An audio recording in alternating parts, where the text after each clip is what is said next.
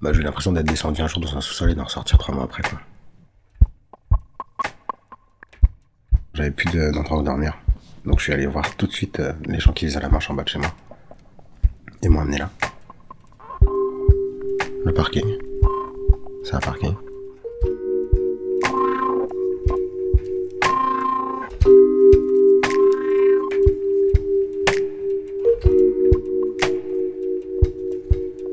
Des cités qui sont à.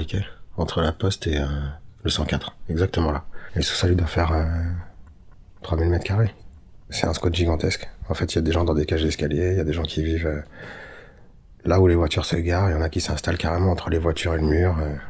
Ils se font dégager de temps en temps, mais ils reviennent tous.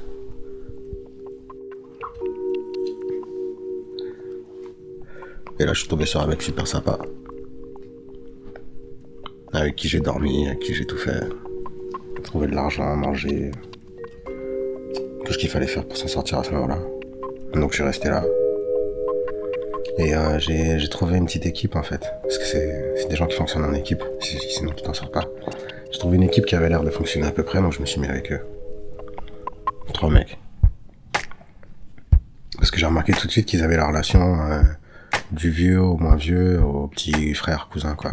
Donc je me suis dit bon, je dois être le plus jeune, il faut que je me place à côté du petit cousin, ça va marcher.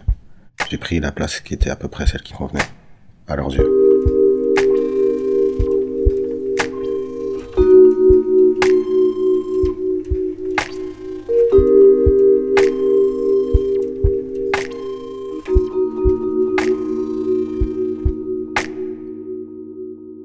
Le parking, c'est le rebut. C'est ceux qui sont ni capables de voler, ni de se battre, ni, ni d'assumer toute la violence de la rue. C'est les déchets, en gros. Tu vois, dans le parking, euh, c'est les plus âgés, donc des femmes et des vieux.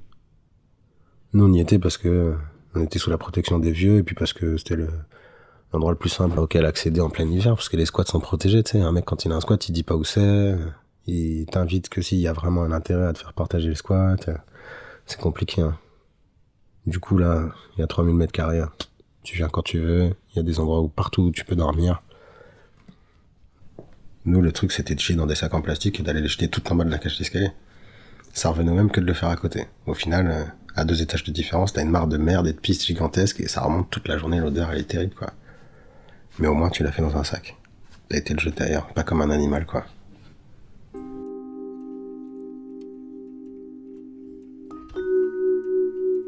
L'endroit où tu peux pisser et chier, c'est la bouche d'égout. Quand t'es un peu respectueux. Euh, te laver, c'est pas. Ou alors avec des lingettes désinfectantes. T'imagines comment tu te laves avec un carré de 2 cm. Et euh, manger, euh, c'est en dehors du parking. Si tu veux un peu profiter de ta bouffe, quoi. Comme on mange pas souvent, qu'on mange n'importe quoi. Y a pas de pièce. Y a des secteurs. Là, c'est chez un tel, là, c'est chez nous, là, c'est chez eux. Et on bouge pas. Parce que dès qu'on bouge, c'est la guerre. Matelas, c'est, un nid à poussière, à microbes, à puces de corps, à tout ce que tu veux, puis ça prend une odeur terrible et tu te le fais voler en deux deux. Donc, euh, rien ne reste très longtemps.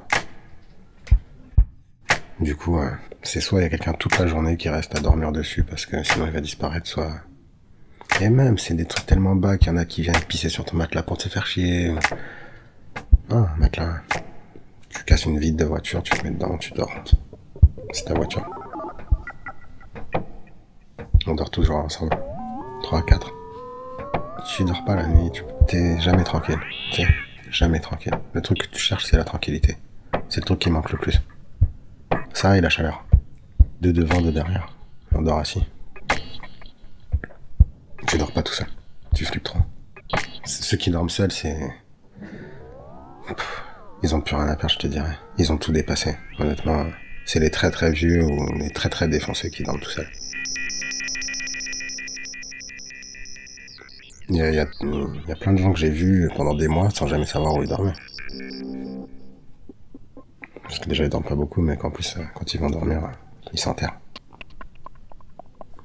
Le truc le plus fou que j'ai vu, c'est après avoir accompagné un mec cinq fois dans une cage d'escalier et l'avoir entendu me dire c'est chez moi, c'est chez moi, je me suis dit bon bah il doit avoir un des ou squatter un des dans la cage d'escalier. On n'est jamais rentré chez lui. Par contre, à chaque fois qu'on entrait dans l'immeuble, il allait tout de suite à droite, dans le tout petit local à poubelle, il déplaçait la poubelle et il nettoyait en dessous des, poubelles la trappe qui devait mener je sais pas où. Mais ça me semblait curieux. Et il écoutait vachement. Il était vachement attentif à si quelqu'un arrivait, etc. Et euh, ils étaient deux. Et le second, une fois m'a emmené, il a ouvert la trappe. Et là, on est descendu, c'était chez lui. En fait, ils vivent sous le local poubelle. T'hallucines. C'est là où il y a le compteur à électricité et c'est euh, c'est suintant. Ça goûte euh, du plafond partout. C'est une cave, quoi. Ça fait 5 mètres carrés. Et c'est rempli de sacs plastiques, de sacs poubelles, de vêtements, de déchets. Sous le local à poubelle. C'est chez lui.